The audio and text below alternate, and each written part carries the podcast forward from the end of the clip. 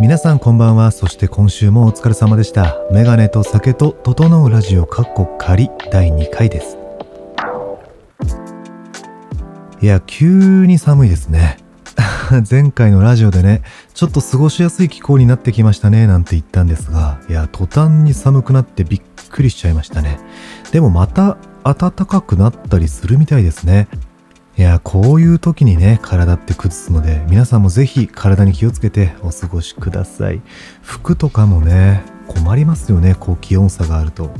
一瞬ね、衣替え仕掛けたんですが、また暖かくなる日もあると言われて思いとどまっちゃったんですよね。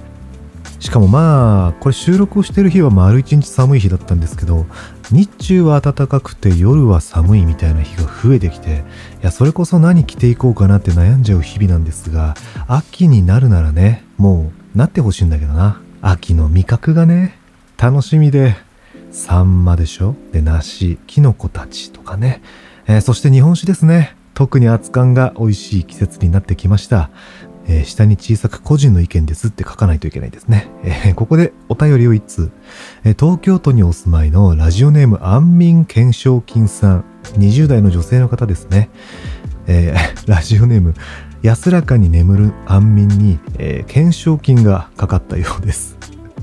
まあ、僕の安眠にもね、懸賞金をかけてそろそろ探し出さないとあんまり安眠できてませんね。えーラジオネーム安眠懸賞金さんからのお便りです。メガネさんはじめましてラジオ拝聴しました。夏の終わりに寂しくなる気持ち、私も一緒です。だから私は夏が嫌いです。あんなに夏は楽しいのに、終わる時はいつも寂しくなるから嫌いです。そんな気持ちになるくらいなら冬の方がマシです。でも冬になると結局寒くて夏が恋しくなります。メガネさんは夏と冬どっちが好きですか？というお便りをいただきました。ありがとうございます。何なんですかね本当にこの夏が終わって秋に移ろう時の何とも言えない寂しさ。まあ、僕はね、この寂しさも寂しさでなんか嫌いではないんですが、いや、この時間が嫌いだとね、夏が嫌いになってしまうのかもしれないんですが、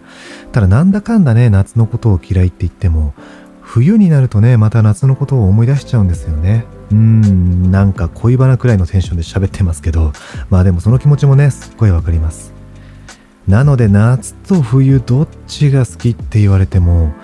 どうなんですかね？結局どっちも好きなんだろうな、多分。近くにいる時はね、なかなか気持ちに正直になれないだけで、まあ、離れてみるとね、やっぱり好きなんですよね。だからある程度の距離感で付き合えればね、もしかすると長続きする関係なのかもしれないんですが、まあやはり向こうからね、え季節だし、ぐいぐい来てしまうので、一緒にいる時はどうしてもね、他の季節のことを考えてしまうのかもしれないですね。まあこんなどっちつかずのね、気持ちいけないと思うんですけど、このね、どっちが結局好きなんだろうなっていう気持ちに一筋の光が差したことがあって、あの、ドラえもんに出てくるのび太くんの言葉なんですけど、のび太くんご存知ですかね？ご存知ですよね？えのび太くんの言葉なんですけど、えーのび太くんに夏が好きか冬が好きかって聞いたんですよ。そうすると、のび太くんは断然冬がいいって答えたんですね。で、その理由は、寒さは厚着すれば防げるけど、夏は裸になっても暑いって言ったんですよ。これ聞いた時、うーわ、本当だって びっくりしちゃって。確かに夏って結局裸になっても暑いんですよ。どう頑張っても暑くて。でも冬は厚着すればまあ確かにある程度防げるんですよね。本当に感動して、これ聞いた時に、うわ、本当だと思って、冬派にね、一回なりそうだったんですけど、夏は花粉がないので夏の方が好きです。ごめんなさいね。今日もちょっと鼻声で。でも今はね、程よい距離に秋がいるので、秋の方がもっと好きです。えー今夜もメガネと酒と整うラジオカッコ仮スタートです。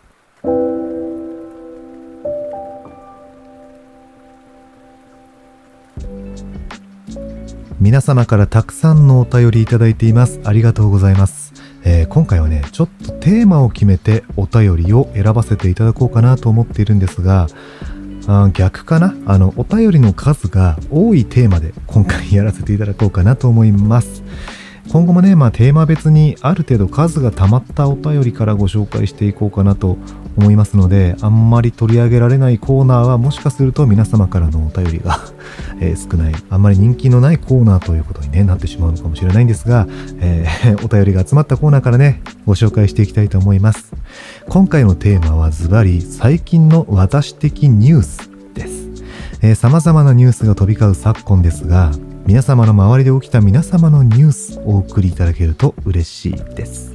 さてね、えー、早速お便りをご紹介します。愛知県お住まいのラジオネームままごとハザードさん20代女性の方からいただきました。メガネさんのラジオを聞かせていただいて初のお便りをお送りします。整うラジオは最後スーッと音が消えていき意識がすごく深いところへ潜っていく感覚が好きです。ありがとうございます。最近の私的ニュースなのですがそんな整うラジオをスーッと聞き終わった時のこと。気持ちが整っていたからなのか風が壁をなぜる音雨音が窓で踊る音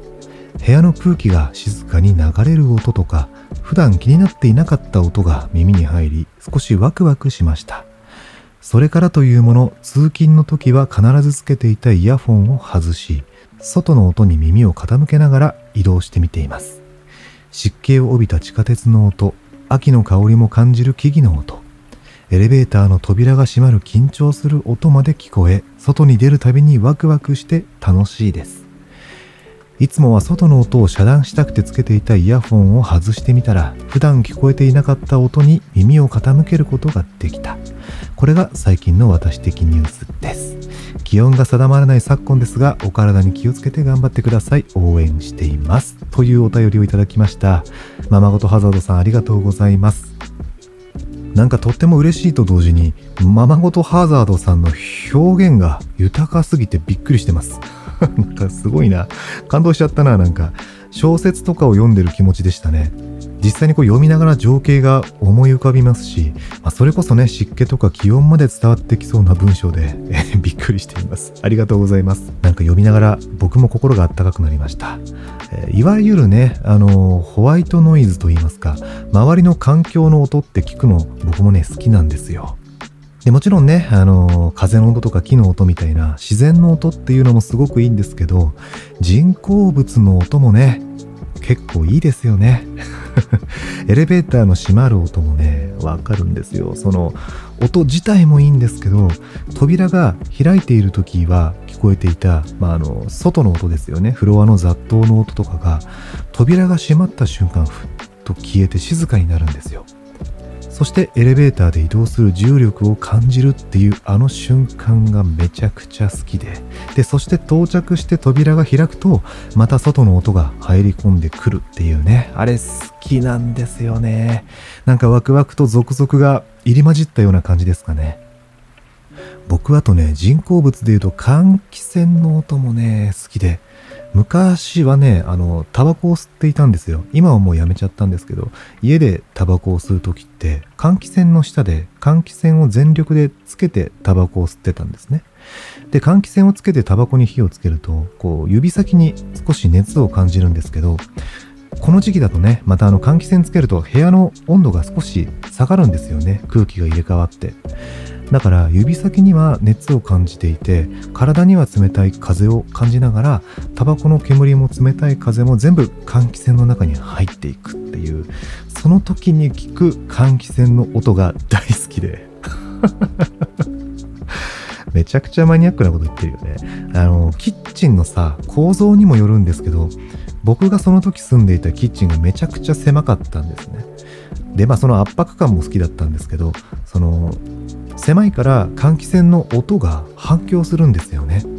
だから真上から聞こえるね換気扇の音がまあ一番強いんですけど周りから反響して聞こえてきた換気扇の音も聞こえてまあサラウンドみたいなね感じなんですよ。換気扇の。でそのね換気扇のサラウンドの音に囲まれていたあの瞬間っていうのは本当に大好きでした。なんかちょっとね性癖じゃないけど何かしらの癖の話なんですよねこれ多分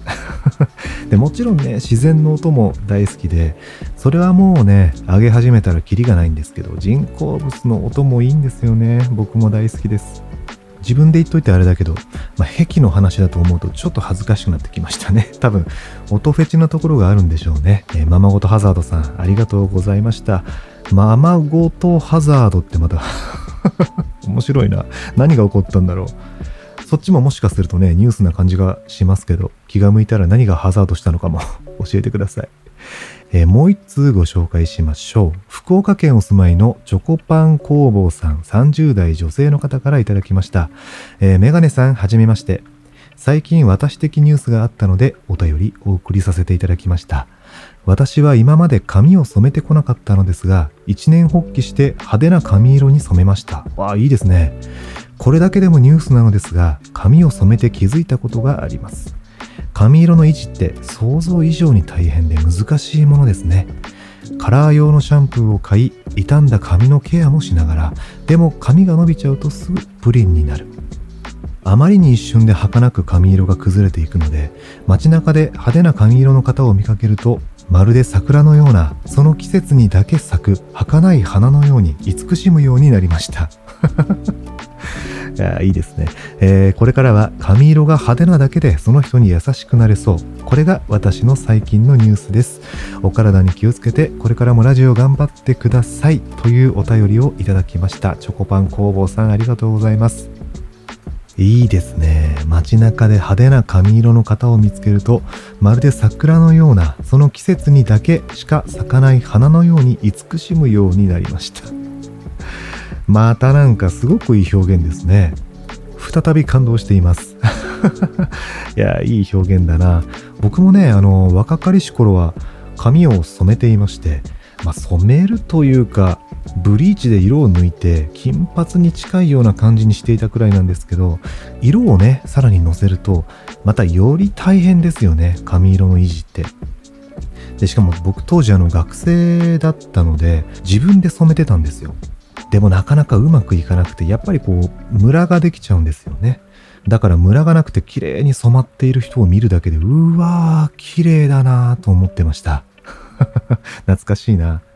でも儚い花のように慈しむ気持ちまでは 持ててなかったなでも言われてみればさ、すごい気持ちわかるんですよ。綺麗に染まっているだけでもすごいのに、やっぱ維持するのって結構大変ですもんね。うん、だから今後街中で派手な髪色の人を見かけたら僕も思っちゃいそうですね。なんかこの季節にだけ咲く儚い花みたいに綺麗だなって思いながら歩いちゃいそう。まあ特に今後ね、紅葉が終わって冬になると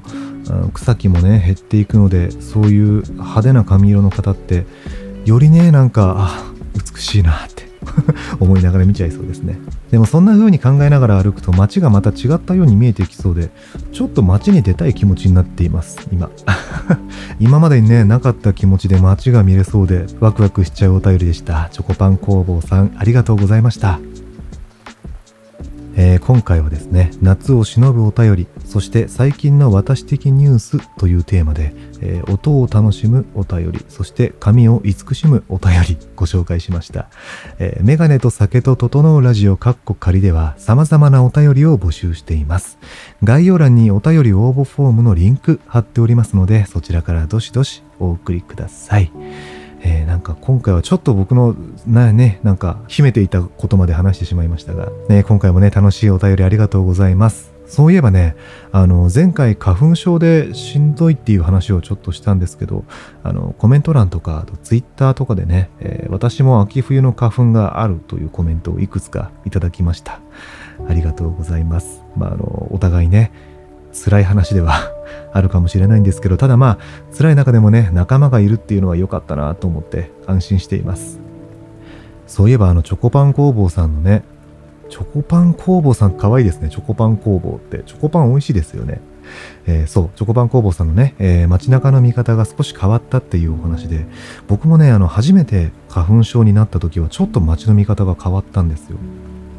こういうご時世になる前はね、あの、春もそうですしこのくらいの時期にマスクつけてる人ってやっぱ花粉症の方もね結構いらっしゃったと思うんですよ、うん、だから花粉症になる前はそんなに気にしていなかったマスクの人っていうのがすごく目に入るようになって同じように苦しんでるのかもしれないなと思うとすごくマスクの人にね、優しくなれた思い出がありました。どうもね今年の花粉はちょっとしぶとくて、今回も若干鼻声でね申し訳ないんですけどあと結構雨が降ってていて今雨音入ってないかな？まあ入ってたら入ったでいいか、えー、そういうね自然の音も楽しんでもらえると嬉しいです、え今回のメガネと酒と整うラジオはこの辺でお別れとなりますが少しでもね、えー、皆様の心が整って今夜ゆっくり休めるお手伝いができたらいいなと思っています、えー、今後ともメガネと酒と整うラジオを聴いていただけると嬉しいです。それではまた次のラジオで。おやすみなさい。